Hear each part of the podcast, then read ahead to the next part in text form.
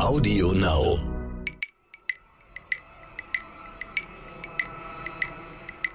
Ja, richtig oder gar nicht. Das, das, das stimmt und das Niveau steigt ja auch. Also vor zehn Jahren war der Einstieg in Onlinehandel natürlich noch viel einfacher.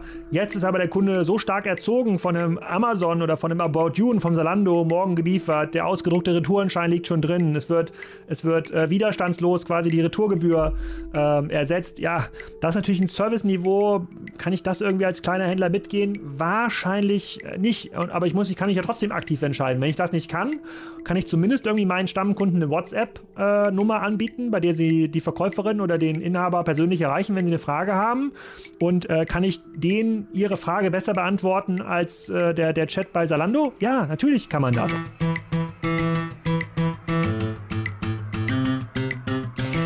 Plattformökonomie und E-Commerce, das sind zwei der Schlagworte, die heute häufiger fallen könnten bei Sotec Deutschland. Mein Name ist Frau Goldsmeier, herzlich willkommen. Ja, und ich bin Andreas Laukert. Ja, und die neuesten Zahlen zeigen die große Dominanz von Amazon. Mehr als die Hälfte aller und des Onlinehandels in Deutschland wird über Amazon abgewickelt. Ja, da können sich die deutschen E-Commerce-Unternehmen strampeln, abstrampeln, wie sie wollen. Die Gewinne fährt Amazon ein. Ja, und wir haben heute einen Gast, der sich besonders gut mit E-Commerce auskennt. Der wird uns sagen, was die Unternehmen denn besser machen sollen oder sollten. Alexander Graf, hallo. Moin, moin und vielen Dank für die Einladung. Haben Sie schon mal von einem Mobilfunkanbieter gehört, der Ihre monatliche Rechnung halbiert? O2 Business macht genau das möglich und definiert so das Preis-Leistungs-Verhältnis neu. Exklusiv für alle Geschäftskunden, die sich jetzt zu einem Wechsel ins Netz von O2 entscheiden, das im aktuellen Connect-Netztest mit der Note sehr gut ausgezeichnet wurde. Weitere Infos zu den vielfältigen und bedarfsgerechten Tarifen oder ein unverbindliches Erstangebot erhalten Sie auf o2business.de slash halbieren. Ja, sehr gerne. Du bist ja quasi Podcast-Kollege. Die Werbung machen wir natürlich gerne. Kassenzone heißt der Podcast. Ansonsten bist du noch Speaker, schreibst Artikel und Bücher zum Thema E-Commerce, hauptberuflich, aber hast ein Unternehmen gegründet, bist noch Co-CEO bei Spryker hast E-Tribes mitgegründet und auch an About You mitgebastelt und von der, daher hast du eine Menge Know-how und deswegen freuen wir uns, dass du da bist. Ich hab, wir haben uns auf einer Veranstaltung kennengelernt, zumindest virtuell getroffen und da war dein Thema der Keynote Innovate or Die. Ist das auch so dein Motto im Geschäftsleben? Ja, also man kann es auch positiver zusammenfassen und sagen, nur die, die machen, ähm, gewinnen. Aber grundsätzlich hat sich gezeigt, dass die, die Unternehmen, die in der Lage sind, sich immer wieder neu zu erfinden und das auch tun, dass die sehr gute Chancen haben zu gewinnen und die Unternehmen, die müssen stehen bleiben und lieber viele PowerPoints äh, malen über ihre eigene Strategie die verlieren halt gegen die Amazons ähm, ähm, dieser Welt. Und das ist, glaube ich, aber auch die positive Seite dieser Botschaft. Ähm, auch Amazon muss innovieren und wenn sie stehen bleiben, und die Chance besteht ja jetzt mit dem neuen Management, mit äh, Jussi. Hast du Hoffnung? Ähm, genau. Äh, dann können wieder andere vorbeiziehen, aber die, ja, die meisten Probleme, muss man ganz klar sagen, sind, sind, sind hausgemacht. Es mangelt nicht an Ideen, es mangelt nicht an Kapital, es mangelt nicht an Möglichkeiten äh, europaweit oder in Deutschland. Ähm, die meisten machen einfach zu wenig aus den Chancen Chancen, die sich, die sich ergeben. Es hat mir ja gerade so ein schönes Versuchsfeld, die Pandemie, ähm, wo sich ja zeigen musste, wer es drauf hat oder nicht. Äh, hast du so die in dem letzten Jahr, wie oft hast du so Click und Collect gemacht oder wie oft hat es bei dir Click und Collect gemacht und wie oft hast du den Kopf geschüttet dabei, was so die deutschen Unternehmen so anstellen? Ja, also man muss ja sehen, dass die Unternehmen, die vor der Pandemie schon zumindest ähm, ein bisschen im E-Commerce unterwegs waren, also so Anteile von 10% und mehr erreicht hatten, dass die natürlich extrem gut performt haben, auch während der Pandemie und ihre Umsatzverluste aus den Läden ausgleichen konnten. Die wenigsten Händler hatten aber diesen Anteil schon erreicht und haben auch die allerbesten Click- und Collect-Strategien ähm, nichts geholfen. Ich glaube, so ein Mediamarkt, die auch schon vorher gut aufgestellt waren, was diese Strategie angeht, denen ging es ganz gut. Ähm, aber Click und Collect aus meiner Sicht ist natürlich nur für ganz, ganz wenige Sortimente geeignet. Food ist so ein Sortiment, was man doch dann schnell mal sich zusammenstellen lässt, noch abholt, solange es keine bessere Liefermöglichkeit äh, gibt. DIY ist äh, so eine Kategorie, wenn ich meine Zementsäcke selber beim Hornbach abholen möchte, weil es einfach viel billiger ist in der Lieferung. Aber ganz ehrlich, einen Kopfhörer beim Mediamarkt abzuholen, die ich mir vorher im Warenkorb belegt habe, das, das, das vereint so das Schlechteste aus beiden Welten. Ich kann es vorher nicht anfassen und muss trotzdem noch selber fahren. Und äh, deswegen glaube ich da auch nicht an die meisten Click- und Collect- Marketingstrategien, die da während Corona und auch nach Corona noch stark forciert wurden. Aber fandest du jetzt Mediamarkt an sich gut aufgestellt oder so? Ich denke auch so an Baumärkte. Fandest du, dass, sie, dass das in Ordnung war, was da lief? Hm, also ist ja immer so ein bisschen eine Perspektivenfrage. Also Mediamarkt selber findet sich natürlich super aufgestellt mit einem über 40% Click- und Collect-Anteil, ähm, aber das ist ein Sortiment, bei dem das eigentlich nicht notwendig ist. Die meisten Sachen kann man einfach super liefern. Wenn man die effizient liefern könnte und auch mal den Preise und Services mithalten kann mit Amazon, wäre das viel, viel besser als Click und Collect. Und äh, im Baumarktbereich bin ich ja selber tätig als Kunde. Ich bin ja großer Handwerker und baue hier auf meinem Bauernhof äh, permanent irgendwelche neuen Sachen und bestelle mir dann schon mal Sachen bei, äh, bei Hornbach und fahre dann mit meinem Hänger Hänger nach äh, Kiel und äh, lade dann da Zement ein an der, an der Warenausgabe. Äh, und klar, da ist alles, musste alles sehr schnell entstehen. Das merkte man natürlich auch in den ähm, Prozessen. Ähm, aber hier in Schleswig-Holstein hat es gut geklappt. Hm, aber äh, wo du so Click und Collect, Ikea, glaube ich, war es, da hatte mir mal jemand erzählt, da, die haben 11 Euro verlangt dafür, dass man noch dahin fährt und äh, Sachen einsammelt. Ja, das, äh, das stimmt. Ähm, und das habe ich auch mal online diskutiert per LinkedIn, weil das ist ja eines der wenigen Unternehmen, die ihre Kunden auch noch mit einer Strafgebühr belegen, obwohl man da ja schon Click und Collect macht. Und die sagen, naja, es gibt ja dann Mitarbeiter, die müssen ja die Wege, die der Kunde im Laden zurückgelegt hätte, dann für den Kunden äh, zurücklegen. Die Kunden müssen dann nicht in den Laden. Also das ist schon eine etwas abstruse Argumentat äh, Argumentation, aber das ist auch so ein bisschen das Selbstverständnis, aus dem IKEA raus will. Ich habe bei einem Vortrag in Schweden vor drei Jahren Jahren mal den, ähm, einen der Aufsichtsräte von IKEA kennengelernt und er hatte einen Vortrag vor meinem Vortrag. Und da meinte er, das Wichtigste bei IKEA ist die Kundenzentrierung. Und dann hat er auch Beispiele gegeben und ein Beispiel war, dass zum Beispiel Mitarbeiter nicht auf den Parkplätzen direkt vom Eingang parken. Die sind für Kunden vorbehalten. Und äh, danach habe ich, hab ich meinen Vortrag gehabt und habe IKEA als, Beispiel, als Worst Practice vorgestellt, äh, wie man seine Kunden online bestraft. Also ganz schlechte Navigation, äh, ganz, äh, äh, extrem hohe Liefergebühren. Äh, je mehr man bestellt, desto höher sind die Liefergebühren, wenn Sendungen gesplittet werden, bis hin dann zu der Click- und Collect-Strafgebühr. Ja? und ähm, das führte schon zu sehr, sehr kontroversen Diskussionen und fairerweise war dann die Stimmung für die Drinks nachher so, so ein bisschen Gedämpft. verdorben, aber es geht mir natürlich immer um die Sache. Hast keinen Hotdog äh, bekommen. aber ähm, da kommt Ikea jetzt, glaube ich, raus. Also da, da geht, wird jetzt richtig Gas gegeben und ich glaube, jetzt erst durch die Pandemie ist auch dieses Selbstverständnis erst entstanden, dass man sich da anders aufstellen muss, noch viel servicefreundlicher äh, mhm. aufstellen muss. Da hat man als Monopolist äh, mit einer sehr, sehr hohen Erfolgsgarantie aus den letzten Jahren oder erfolgsverwöhnt aus den letzten Jahren da kommt man gar nicht selber drauf. Ich bin mir ziemlich sicher, dass das ein Thema gewesen ist in vielen ja, E-Commerce-Leitungssitzungen und da war immer der Tenor, hey, das ist doch voll, ist doch dufte. Guck mal, es nehmen immer mehr Menschen in Kauf. Äh, wir können damit unsere Leute bezahlen, die die Ware äh, äh, einpacken. Ist doch eigentlich eine Win-Win. Situation. Und ehrlich gesagt, für mich ist es das auch. Also ich bin auch bereit, die etwas höhere Liefergebühr zu zahlen, aber niemand bekommt mich in den Ikea-Laden. Für mich ist das eine Höchststrafe, irgendwo einkaufen äh, zu gehen und mit anderen Leuten irgendwelches Material aus den Regalen äh, zu holen. Deswegen bin ich sogar froh, diese 15 Euro Strafgebühr zahlen zu dürfen, wenn es die Möglichkeit gibt. Hm. Ich bin auch Baumarktkunde. Ich musste aber was anderes berichten, ehrlich gesagt. Vielleicht gut, wenn, wenn du mal Zementsäcke gekauft hast, ist das sicher.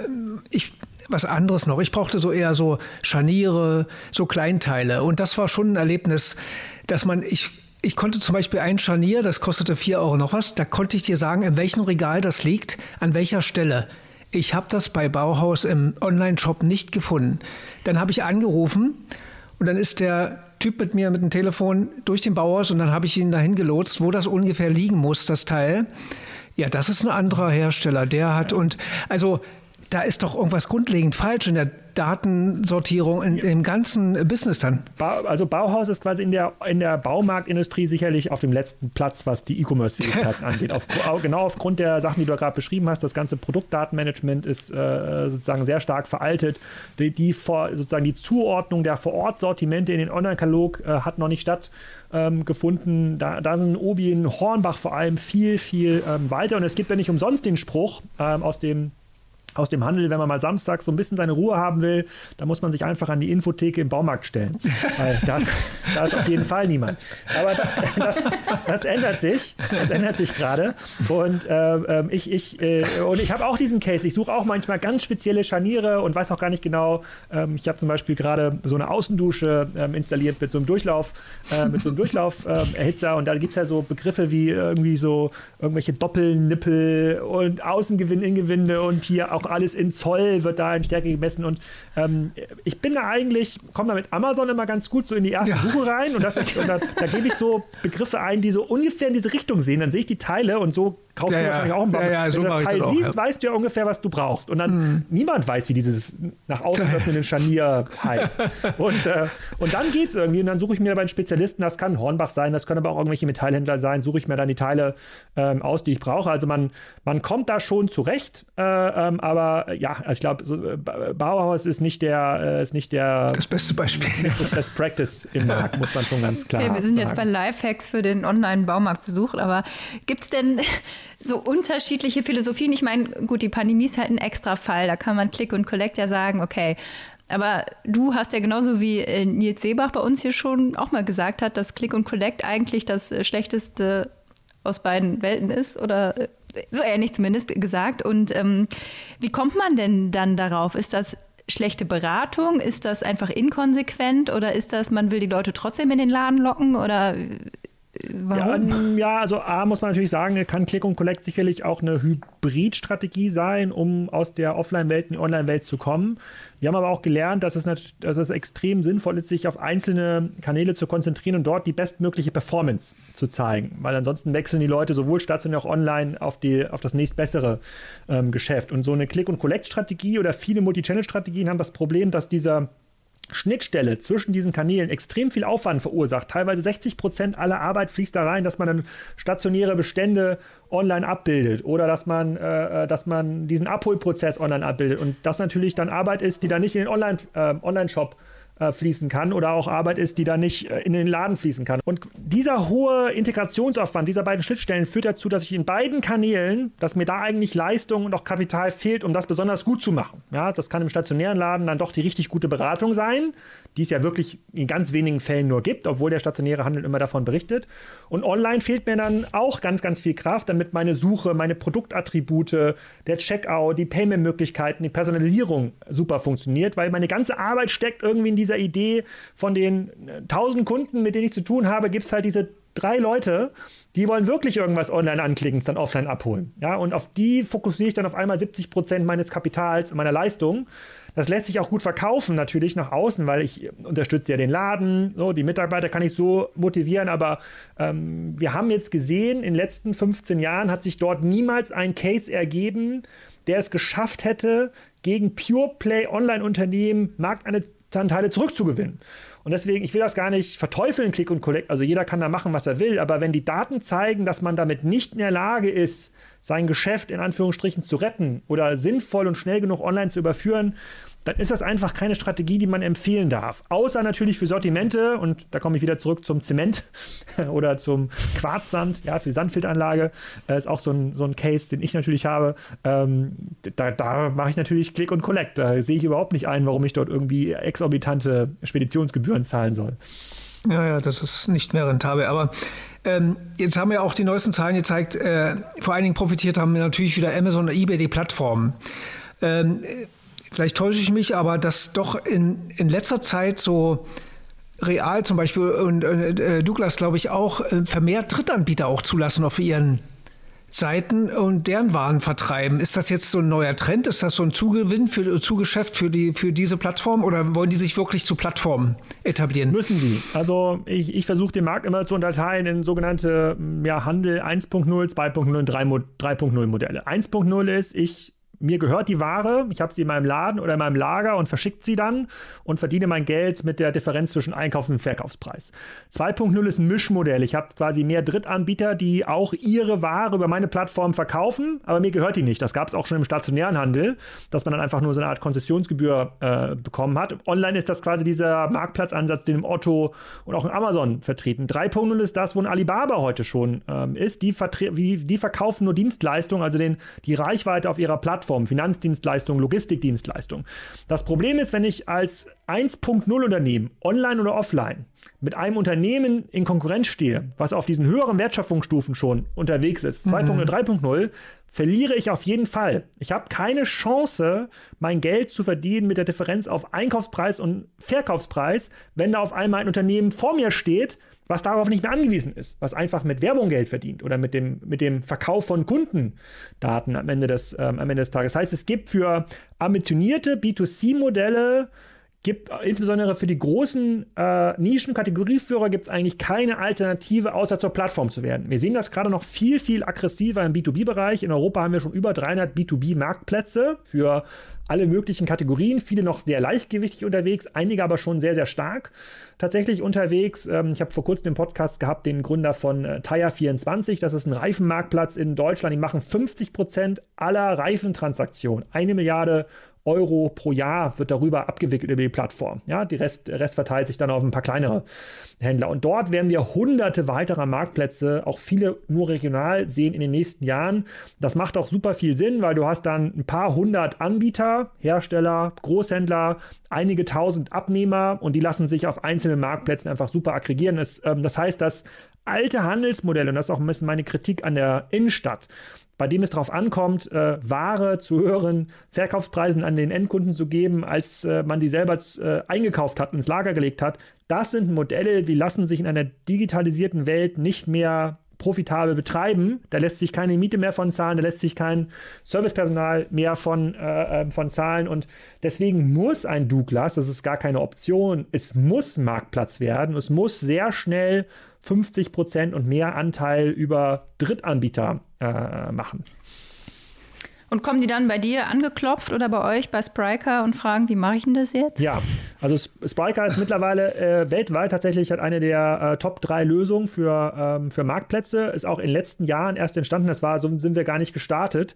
Ähm, aber es sind vor allem B2B-Unternehmen, die, ähm, äh, die dort anklopfen. Wir haben ja das Problem oder die Herausforderung, dass viele B2C-Unternehmen dieses Amazon-Phänomen, was sie am Anfang beschrieben hat, ja zu spät realisiert haben. Und es ist extrem schwierig, Marktplatz zu werden mit Druck. Wenn man sagt, okay, jetzt haben wir noch zwei Jahre, jetzt müssen wir jetzt die Technologie bauen, die Leute einstellen, äh, die ganzen Anbieter auf der Plattform ähm, abholen, die Prozesse optimieren, die Lager umstellen.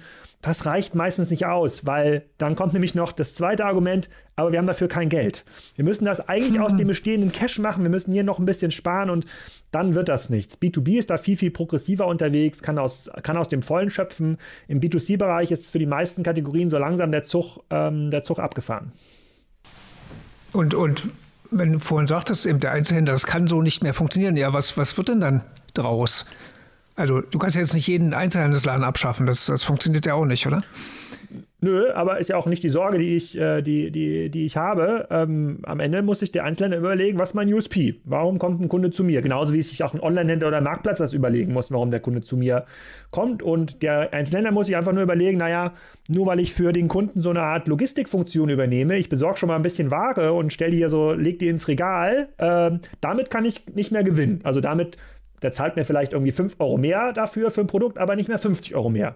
Was kann ich noch? Wie kann ich ihn beraten? Wie kann ich ihm helfen? Muss ich als Sport, äh, als Sportgeschäftsinhaber jetzt auch äh, Trainings anbieten? Äh, muss ich das deutlich vertikaler denken?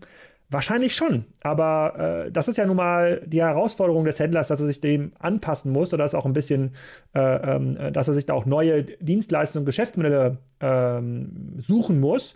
Das finde ich überhaupt nicht dramatisch. Das ist keine Botschaft jetzt für den 60-jährigen äh, ähm, Ladeninhaber, der irgendwie hochwertige Kulis und äh, Füller verkauft.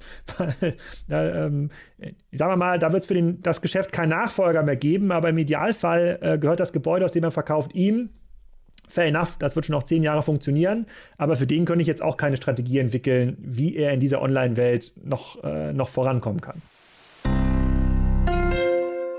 Hier ein Hinweis von unserem Werbepartner Bayer. Im Jahr 2050 werden ca. 10 Milliarden Menschen auf der Erde leben. Gleichzeitig wird die Bevölkerung immer älter. Wie kann die Ernährung nachhaltig gesichert werden? Und wie können die Menschen gesund bleiben und auch im Alter noch ein gutes Leben führen? Bayer leistet mit Innovationen einen wichtigen Beitrag zur Lösung dieser Herausforderungen. Interesse an der Zukunft von Gesundheit und Ernährung? Erfahren Sie mehr auf bayer.de/slash biorevolution.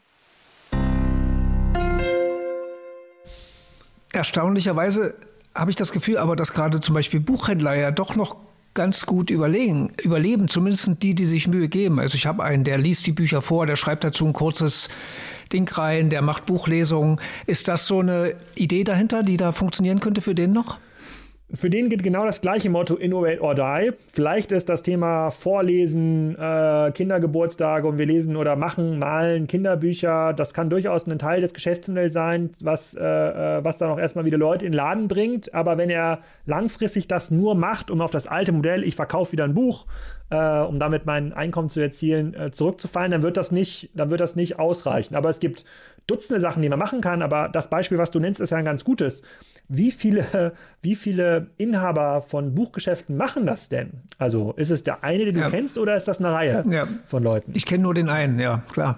Da hast du die, da hast du die, da hast du die Antwort. Da muss man immer so ein ganz bisschen vorsichtig sein. Das gibt sicherlich so den einen oder anderen auch Multichannel-Erfolgscase, der mal kurzfristig funktioniert, aber das ist so ein bisschen wie der, ich, äh, ich nenne das immer so, äh, ich nehme uns immer die Metapher des Lottogewinners. Wenn ein Lottogewinner auf der Bühne steht und quasi vor der Gruppe der sozusagen noch nicht Lottospieler sagt, hey, ich habe jahrelang Lotto gespielt, ich habe nie gewonnen, aber schaut, jetzt habe ich es geschafft. Und ihr könnt es auch. So ist ja ungefähr das Argument von vielen Multi-Channel-Erfolgscases. Und jeder, der so ein bisschen ja, mit, äh, mitgedacht hat oder mitgemacht hat im Hauswirtschaftsunterricht oder vielleicht auch BWL studiert hat, der wird erkennen, naja, das ist jetzt aber keine langfristig gute Strategie, die dort von dem Lottogewinner vorgestellt wird. Aber so funktioniert ja heute äh, Verkauf von erfolgreichen Transformationsprojekten. Äh, da wird irgend so ein Case von irgendeinem Laden in Boston vorgeholt, äh, der zeigt, dass man jetzt irgendwie Kindergeburtstag im Uhrenladen machen kann und deswegen der Uhrenladenbesitzer meinetwegen äh, äh, mehr verkauft. Ähm, aber das ist natürlich totaler Quatsch. Du hast eben gesagt, B2C, da ist der Zug schon fast abgefahren. Andererseits hast du auch am Anfang gesagt, wer weiß, was jetzt mit Amazon passiert. Glaubst du, dass sich da jetzt was ändert, dadurch, dass Jeff Bezos weg ist, oder ist es eh wurscht, weil die mit Cloud ihr Geld verdienen? Mir wäre es total egal. Es gibt so viele Kategorien, die ja im Wesentlichen noch offline stattfinden. Also Grocery ist gerade äh, so der Bereich, der, der auch von Amazon nicht effizient ähm, erfasst wird, wo Amazon sich, Amazon sich auch ähm, ziemlich, äh, ziemlich blutige Nase äh, äh, ähm, geholt hat. Und es gibt noch viele, viele andere Bereiche, in denen Amazon auch nicht, nicht stark ist. Und und man sieht das ja auch an dem Thema Produktdaten. Ja, es ist total schwierig, dort das Scharnier zu finden, von dem wir am Anfang ähm, gesprochen haben. Da lässt sich überhaupt nichts facettieren, das ist überhaupt nicht personalisiert. Das ist einfach eine sehr alte Shop-Infrastruktur, mit der Amazon dort äh, ähm, arbeitet. Die haben ein riesiges Fraud-Problem und für viele Spezialisten gibt es dort äh, mehr als genug Chancen. Ich glaube, Thomann ist eines der Beispiele, was in den letzten Jahren äh, ausgezeichnet entwickelt hat mit einer Milliarde Umsatz in Europa, einem 4 Milliarden Markt, dem gehören also 25 Prozent des kompletten Marktes schon in Europa für diese Sortimente, für die sie stehen. Douglas ist ein super Beispiel. Zalando, About You wachsen viel schneller als Amazon in diesem Fashion äh, ähm, Sortiment. Sortiment. Mhm. Und da ist auch spannend, das ist ja zum Beispiel ein Case, den gibt es in den USA gar nicht. In den USA trauen sich die Fashion-Anbieter äh, nicht, so eine Art Zalando oder About You zu entwickeln, weil dort ist auch Amazon schon dafür geprimed. Also es gibt so viele Chancen. Ich könnte jeden Tag so viele spannende Unternehmen gründen, von denen ich weiß. Da gibt es einfach ein sehr, sehr gutes, einen sehr guten USP, ein sehr gutes Proposal, wie man das aufbauen äh, ähm, könnte. Man muss sich so ein bisschen lösen von dieser Innenstadthandelsperspektive oder von der Händler. Perspektive. Es gibt genug Probleme, die es zu, äh, ähm, die es zu lösen äh, ähm, gibt. Gerade sehen wir das ganze Thema, das Lieferthema ist gerade ganz akut, also in den Städten, wo Flaschenpost, Gorillas und Flink und Picknick und wer auch noch immer aktiv ist, da werden mittlerweile äh, hunderte Euro äh, Antrittsprämien gezahlt für, äh, für Lieferfahrer, ja, damit man dort anfängt mit seinem Fahrrad auszuliefern. Also der Markt verändert sich so schnell, entstehen so viele tolle äh, Chancen. Jeder, der so ein bisschen wach ist, kann da mitmachen, aber es hilft jetzt dem kleinen Buchladen um die Ecke auch nicht weiter. Du hast jetzt schon meine nächste Frage vorweggenommen mit Flaschenpost und so. Da gab es jetzt einige Entwicklungen. Ich habe aber auch mal deine Abhandlung dazu äh, kurz mal reingeschaut und da hast du auch diese Beispielrechnung gebracht, gerade für Flaschenpost. Ne? Also diese 1100 Bestellungen am Tag für 23 Euro und was bleibt übrig? Ja, wie viel? 25 Cent? Äh, ich meine, dafür bezahle ich nicht mal das Toilettenpapier auf der Mitarbeitertoilette. Ne? Also das, wie soll das irgendwann funktionieren? Ich glaube, auch Amazon hat versucht schon oder immer noch in Berlin, rund um Berlin, glaube ich. Das ist auch noch bisher mit mäßigem Erfolg. Ne? Plattformmodell. Ne? Also es wird ein Plattformmodell. Sieht man jetzt ja gerade, es war ja vor kurzem, glaube ich, im Kapital oder sowas, äh, oder gestern gab es, glaube ich, einen Artikel über Gorillas 2.0. Was wollen die eigentlich werden? Und die argumentieren halt damit, dass sie eine Plattform bauen, auf der dann andere ähm, ähm, Services kaufen können. Also ich kann dann als Apotheke vielleicht äh, darüber meine, äh, meine Medikamente an den Kunden äh, bringen. Ich äh, sozusagen, ich verkaufe Werbung in der Plattform an einen Bierhersteller, der dann in der Bierkategorie ganz weit oben ist. Das sind halt die Einnahmen, die am Ende des Tages den Ertrag bringen, nicht die Handelsmarge. Und, ja, ja. und die Kategorien brechen ja so schnell auf. Alleine Apotheken, Pharmazie, also überlegt euch mal, wenn ihr jetzt quasi äh, verschreibungspflichtige Sachen auch und, und auch Over-the-Counter-Sortimente, äh, also irgendwie ein bisschen Aspirin, Ibu, ja, Nasenspray, wenn ihr es innerhalb von 10 Minuten äh, bekommt von Gorillas. Welchen Grund habt ihr denn, äh, da noch in eine Versandhandelsapotheke zu gehen, also keine Ahnung, Doc Morris und Co. und zwei Tage zu warten? Es gibt doch gar keinen Grund und das zeigt auch so ein bisschen das Spannungsfeld. Sogar Unternehmen, ja, so E-Commerce 1.0, 1.5 Unternehmen von vor zehn Jahren wo, oder fünf Jahren, wo jeder gedacht hätte, mega, die werden jetzt disruptiert. Ein Flaschenpost, was äh, äh, vor erst einem halben Jahr gekauft wurde für eine Milliarde, die haben heute angekündigt, dass sie jetzt anfangen wollen mit, äh, mit der Lieferung von klassischen Lebensmitteln, also Klopapier, Brot, ja, äh, Weizen statt nur Getränke, weil sie von einem Gorillasen flink dazu gedrängt, gedrängt werden. Das sagen sie so nicht, ist aber so. Also es passiert einfach so viel, es ist so viel Potenzial äh, ähm, in, dem, äh, äh, in den Markt. Also ähm, wer da ein bisschen wach ist, hat auf jeden Fall genug Chancen. Ich meine, das ist für Kunden ja super alles, also alles für den Kunden. Ist es denn da für die Mitarbeiter auch so super? Weil da hört man ja dann eher äh, nicht so dolle Sachen, ne? sei es Lieferando oder ja auch Amazon selbst. Ist das, äh, geht das dann am Ende immer auf Kosten der Mitarbeiter?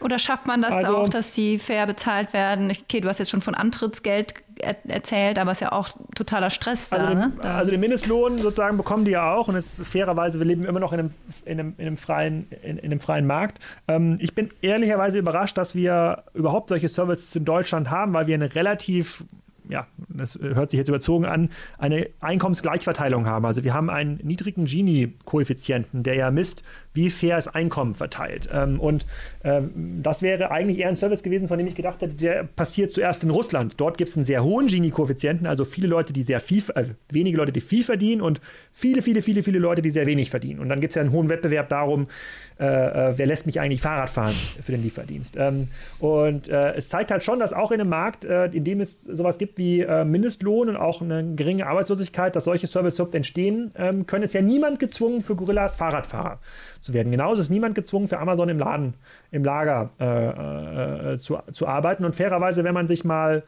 wenn man da mal äh, sozusagen durch die, den Pressedschungel so ein bisschen durchliest und sich bis auf die äh, sozusagen Einzelbefragung der Mitarbeiter einlässt, dann sieht das in der Regel sogar besser aus als bei vielen anderen Unternehmen, ja, sozusagen aus der klassischen Logistik oder aus dem Schlachtgewerbe zum, zum Beispiel. Ähm, es, deswegen, ähm, ja, man hat immer das Problem, wo es dann um Akkordleistungen geht. Und es ist im Lager nun mal so, dass man viel automatisieren muss oder bei der, beim Lieferfahren, dass man schnell fährt. Das ist jetzt kein Job, bei dem man wahrscheinlich alt werden äh, ähm, kann, aber es ist aus meiner Sicht kein spezifisches Phänomen von Online-Geschäftsmodellen. Mhm. Was würdest du jetzt sagen? Sollten jetzt, jetzt, jetzt haben wir eine ganze Weile darüber gesprochen. Ich habe das manchmal das Gefühl, äh, wenn man das so hört, dass man ein, einigen Händlern oder von mir aus auch Ketten sagen sollte, macht euer Geschäft noch eine Weile so weiter, solange wie ihr lebt.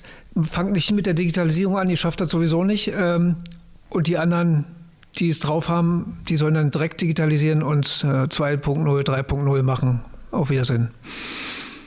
Jein, also wenn zwei Leute in Berlin so ein Unternehmen wie Flaschenpost oder Gorillas in einem halben Jahr gründen können, ohne Assets, mit einer guten Idee, warum sollte das ein guter Händler, dessen Geschäftsmodell möglicherweise am Ende ist, warum sollte er das nicht auch schaffen?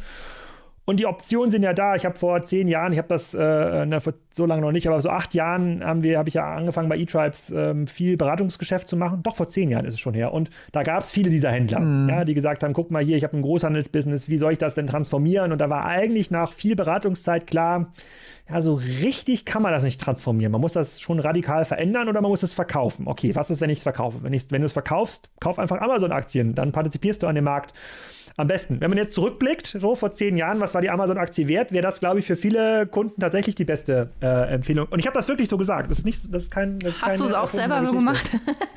ja, ja, ja. Äh, ich mache schon das, was ich, äh, was ich sage. ähm, oh, äh, äh, das wäre, glaube ich, eine gute Option gewesen, aber ähm, ich würde mich halt wenn du heute einen überschuldeten Laden hast, ja, irgendwie im Fashion, im Fashionhandels, Textilhandelsgeschäft, ja, das ist, das, das, da kann man wahrscheinlich nichts mehr machen, wenn er aber irgendwie schuldenfrei ist und wenn ich noch als Unternehmer, Eigentümer da drin bin und, und, und, agieren kann, dann muss ich mir überlegen, was kann ich für die Kunden besser machen? Wie kann das irgendwie cool aussehen? Ich kann die Kunden befragen, ich kann auch die Mitarbeiter ähm, äh, irgendwie mitnehmen. Es ist nicht einfach. Es gibt keine Strategie, die jetzt auf der Hand liegt, die sofort äh, funktioniert, aber ich würde mich ich würde mich der, äh, der Schlussfolgerung widersetzen, dass es für die keine Chance gibt. Es gibt für die keine Chance, die nichts tun. Ja, ich meine jetzt vor allen Dingen darauf bezogen, äh, ich sagte jetzt so zum Beispiel an, der, an die Aktion vom HDE und Google, da jetzt jedem Händler hier in der Pandemie haben die denen ja die Webseiten irgendwie optimiert. Ne? Und so. Das war eine sehr das gute so, Google-Werbung. Ich meine damit, bevor ich halbe Sachen mache, also haben ja viele, machen ja nur halbe Sachen. Wir haben ja da, darüber gesprochen, wie es wo nicht funktioniert. Ja? Oder hier berichten ja auch, äh, gab es kürzlich wieder eine Studie, wo Händler gesagt haben, Modehändler vor allen Dingen, dass sie berichten darüber, äh, unzufrieden waren mit dem Onlinehandel aufgrund fehlender Agilität. Sie konnten nicht schnell genug auf die Kundenwünsche reagieren, weil sie es eben nicht richtig gemacht haben. Also ob man denen dann nicht sagt, entweder ihr haut jetzt richtig rein oder ihr lasst und macht noch so lange weiter, wie ihr könnt. Also das ist doch vielleicht die Aussage dahinter, oder? Ja, richtig oder gar nicht. Das, das, das stimmt und das Niveau steigt ja auch. Also vor zehn Jahren war der Einstieg in Onlinehandel natürlich noch viel einfacher. Jetzt ist aber der Kunde so stark erzogen von einem Amazon oder von einem About You und vom Salando morgen geliefert. Der ausgedruckte Retourenschein liegt schon drin. Es wird, es wird äh, widerstandslos quasi die Retourgebühr ähm, ersetzt. Ja, das ist natürlich ein Serviceniveau. Kann ich das irgendwie als kleiner Händler mitgehen? Wahrscheinlich äh, nicht. Aber ich muss, ich kann mich ja trotzdem aktiv entscheiden. Wenn ich das nicht kann, kann ich zumindest irgendwie meinen Stammkunden eine WhatsApp äh, Nummer anbieten, bei der Sie die Verkäuferin oder den Inhaber persönlich erreichen, wenn Sie eine Frage haben. Und äh, kann ich denen Ihre Frage besser beantworten als äh, der, der Chat bei Salando? Ja, natürlich kann man das. Aber man muss sich dann damit auseinandersetzen, wie kommt man zu so einer Nummer? Wie kann man die an den Dashboard anbinden, damit man das, äh, äh damit man die fehlende Kundenkarte, die die meisten Unternehmen ja auch nicht haben, irgendwie setzen kann. Es gibt schon Möglichkeiten und viele dieser Möglichkeiten führen in eine, ein digitales Projekt. Software, WhatsApp, PIM, CRM, whatever. Das ist Handel. Dahin geht der Handel. Der Handel hat nichts mehr damit zu tun, dass man Ware schön einlegt.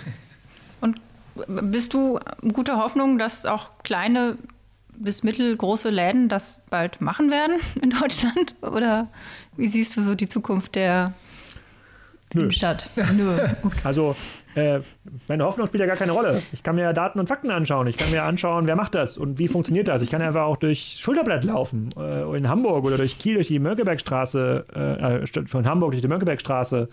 Unser Büro ist in der Spitaler Straße in, in Hamburg. Das wird nicht gemacht. Mhm. Und äh, wenn das jetzt schon mittelgroßer Laden nicht macht, wird das ein kleiner Laden machen? Wahrscheinlich nicht. Deswegen ähm, das Thema Hoffnung würde ich mal streichen, aber die, Fak die Fakten und die Daten sagen äh, nein. Hm. Da, da braucht man dich jetzt gar nicht nach einer Note fragen. Ja, aber äh, trotzdem generell, also glaubst du dann, dass in Zukunft wirklich About You, Zalando und so, dass wirklich so große dann solche Geschäfte dominieren, weil sie sich besser auf den Kunden einstellen können und überall vertreten sind? Weil ich meine, wenn du irgendwo auf dem Land lebst und viele Deutsche leben ja auch auf dem Land, da braucht der Amazon-Mann auch noch ein bisschen länger, bis er da ist.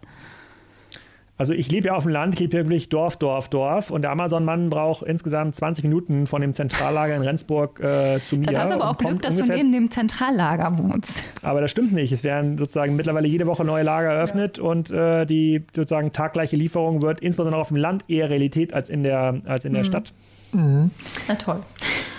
Ein, ja, du hast ja gerade About You auch genannt. Ähm, du steckst da ja auch ein bisschen mit drin bei About You, kennst ja auch Tarek Müller und so. Aus der Entfernung, wir können nur aus der Entfernung rätseln. Hat denn Otto durch die About You-Gründung und jetzt wieder der Börsengang, ähm, hat Otto als Konzern daraus was gelernt? Haben die was mitgenommen oder haben die About You neu gegründet? Dann hat man das schön groß gemacht, jetzt an die Börse gebracht und auf Wiedersehen? Oder ist da was rübergewachsen? Geld sicherlich. Ja, Geld, ja, okay, abgesehen von Geld, Erfahrung meine ich, also, oder äh, Innovation. Ja, das war ja so ein bisschen, das war ja die Zeit, als About You gegründet wurde, das war die, die große Zeit der Corporate Startups, wo wir gesagt haben, wir inkubieren mal außerhalb des Konzerns, so About You war das Beispiel der Otto-Gruppe und versuchen dann Know-how zurückzuholen. Das war auch so ein bisschen der Grund, warum ich zum Beispiel damals mit Nils Seebach auch mich entschieden habe, nicht bei About You als Managing Director mitzumachen in irgendeiner anderen Rolle. Wir, wir hatten so ein bisschen die Angst, das wird so ein Corporate-Ding. Und ähm, die, es gibt ja eine, mittlerweile relativ viele wissenschaftliche Erhebungen, Bestrebungen und auch Studien und Masterarbeiten rund um das Thema Corporate Venturing und hat sich eigentlich nie gezeigt, dass ähm, dieses Know-how effizient zurückfließt. Otto hat ja noch viele andere spannende Aktivitäten. Project A, E-Ventures, teilweise weltweit führende Aktivitäten im Bereich äh, äh Venture Capital äh, ähm, und auch Inkub Inkubation. Ist deswegen der durchschnittliche Bauer-Manager äh, äh, von Otto oder der Otto-Manager besser aufgestellt? Nee, der kennt natürlich jetzt den Tarek Müller auch nur von ein, zwei Vorträgen, genauso wie, äh, wie, wie du und ich. Ja, ich habe jetzt mehr Vorträge vielleicht. Ich glaube auch. Aber diese Innovation, die fließt nicht zurück. Es gibt eher die Chance, dass man dann so einen Nukleus schafft an Themen, der nah genug ist an so einem Konzern, wo dann, wo dann viel äh, wo, wo, man dann immer mehr Assets reingeben kann, ja, dann immer irgendwie größer wird und den alten Kern so ein bisschen ersetzt. Das ein Projekt wäre zum Beispiel Klöckner Ei äh, vom Klöckner Stahl-Konzern. Ähm, Aber das durch so relativ entfernte Aktivitäten, also anderes Business, anderes Team, anderes Geschäftsmodell, dort irgendwie Wissen zurückfließt über die Beiratsebene hinaus, das ist nur ganz, ganz rudimentär ähm, der Fall und führt auf keinen Fall zu erfolgreicherer Transformation. Mhm.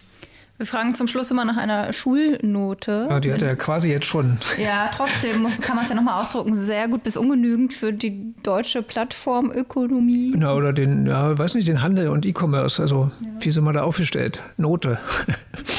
Eins bis sechs. Ja, kommt drauf an, kommt drauf an wer. Wenn ich mir, wenn ich, wenn ich mir so ein bisschen das, sozusagen die, die Gründerszene anschaue, so Hamburg, München, Köln, Berlin, und da bin ich ja an vielen Sachen, habt ihr am Anfang gesagt, auch beteiligt super. Also da sind wir quasi viel bessere Leute als in Deutschland findet man gar nicht, um weltweit coole E-Commerce-Geschäftsmodelle äh, ähm, aufzubauen.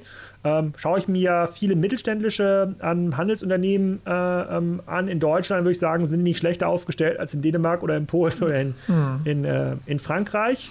Ähm, ich würde die Frage umdrehen. Gibt es ein Beispiel weltweit erfolgreicher digitaler Transformation, weil ein Unternehmen mit dieser alten DNA, Handel, Kataloghandel, es geschafft hat, gegen diese neuen Online-Unternehmen mitzuhalten oder gegenzuhalten? Da ist die Antwort, egal wen ich frage, auch global in den USA, ist immer, nee, nee, eigentlich, nee, eigentlich nein. Und ich glaube, das gibt die Antwort. Wenn ich dieses Beispiel nicht gibt, mhm. es können ja nicht alle doof gewesen sein. Es können ja nicht alle Strategien einfach total dumm gewesen sein. Dann ist das vielleicht auch nicht sozusagen die richtige Strategie, sondern man muss halt neu bauen. Man muss halt wirklich innovieren. So ein bisschen Evolution reicht halt nicht aus. Ihr habt bestimmt auch gesehen, in den sozialen Medien gab es vor ein paar Wochen, ist das durch die Gegend wieder ähm, gewandert, so ein schönes Meme ähm, ähm, ähm auf Twitter, durch sozusagen äh, ähm, die, sozusagen die, das elektrische Licht wurde nicht durch Continuous Improvement der Kerze ja. äh, entwickelt. Mhm. Und so ist das. Ja, sozusagen, wir machen jetzt so ein bisschen den Laden hübscher, ja, neues Parkett, smarter Spiegel, äh, irgendwie ähm, eine Kundenkarte, mit der man vielleicht selbst Eintritt äh, bekommen kann, aber es wird am Ende des Tages immer nur eine schönere Kutsche bleiben. Oder wie Oder war das? Bessere Kerze. Hat nicht Henry Ford mal gesagt, äh, wenn ich meine Kunden gefragt hätte, die hätten schnellere Pferde gewünscht sich? Ich habe Ihnen mal ein Auto genau. gebaut. Womit wir ja, und, ich, und ich bin da, und, ich, und das klingt natürlich jetzt immer so, als wäre ich jetzt der pure Online-Kapitalist. Ich würde mir natürlich auch wünschen, dass der Laden hier in meinem Dorf, dass das irgendwie gut funktioniert. Aber ich schaue mir nur Daten an. Ich schaue mir nur an, sozusagen, was haben wir irgendwie gelernt, was haben wir gesehen, welche Strategien funktionieren. Und ich sage mal sozusagen, der einzige Erfolgsfaktor, der die erfolgreichen Unternehmen digital von den unerfolgreichen trennt, egal ob es jetzt digital oder stationär ist, ist tatsächlich Anpassungsgeschwindigkeit die Unternehmen, die sich schneller anpassen an neue Marktanforderungen und Kundenwünsche, gewinnen.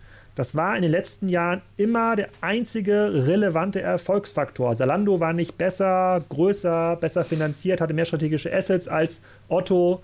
Sie haben einfach nur viel, viel, viel, viel schneller agiert.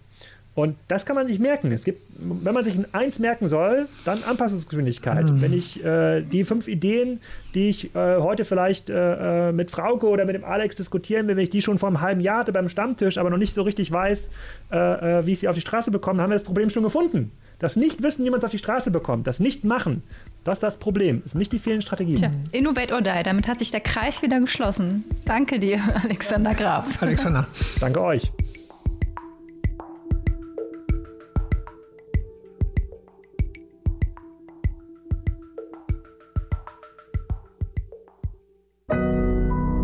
Audio Now.